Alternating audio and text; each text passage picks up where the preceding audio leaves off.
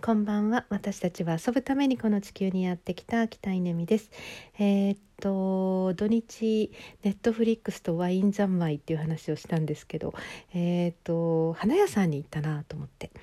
うん、なんかちょっとポカポカしてあったかかったので、えー、お花を買いたいねっていう話になって、えー、旦那さんと一緒に車で20分ぐらいのところにある三木フラワーセンターっていうもうすごいすごい大きな大きな大きなあの花のあの位置があって、えー、そこに行くんですよね毎年。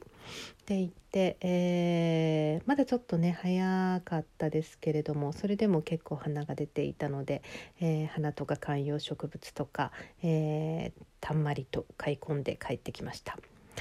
でそんな中であのちょっと植え替えしてて幸せだなと思ってこの植物がある生活いいなと思って、えー、いるんですけれども、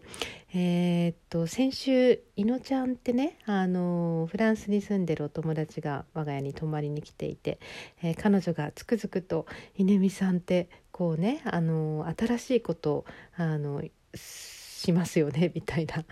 あ稲見さんが始めたことって後から流行りますよねみたいなことを言っていてあそう？っていう話をしてたんですけど次をな次は何を見ているの？って言われてもう私がもう即答したのは農業って言ったんですよね。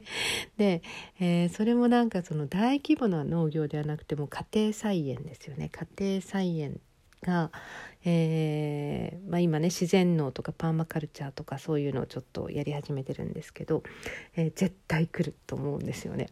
で、まあ、その兆しはもう10年以上前から、えー、私が屋久島に行って、えー、パーマカルチャーデザインっていうのに出会ったっていうところからなんとなくこれはこれは面白いぞと思ってたんですけど、えー、そして10年かけてちょこちょこちょこちょこ本当に本当にあの少しずつ進めてきたのが、まあ、今年ヨシキングっていうあの先生に出会ったこともあってうん年間講座をあの岩村でね作って、えー、自然農とパーマカルチャーを本格的に学ぼうと思ってるんですけどいやうまく言えないけど間違いないでしょうって感じがするんですよね。なんか Zoom を始めた2016年の時にああ間違いないこれ絶対来るって思ったのと全く同じ、えー、年ぐらいにコーチングを始めた時にあこれ絶対絶対来るって思ったのと同じ。うんもっと遡るといつかな。1993年、えー、パソコンがこれもう絶対来るって思ったのと同じ感覚で今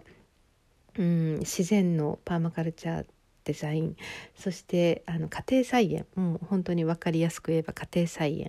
えー、絶対来ると思います。えー、っと植物のある暮らしそして実りのある暮らし土にこう触れるうん虫とかを大事にする、えー、微生物を大切にする、まあ、そういうのねもう絶対来るのであの始めておいてください。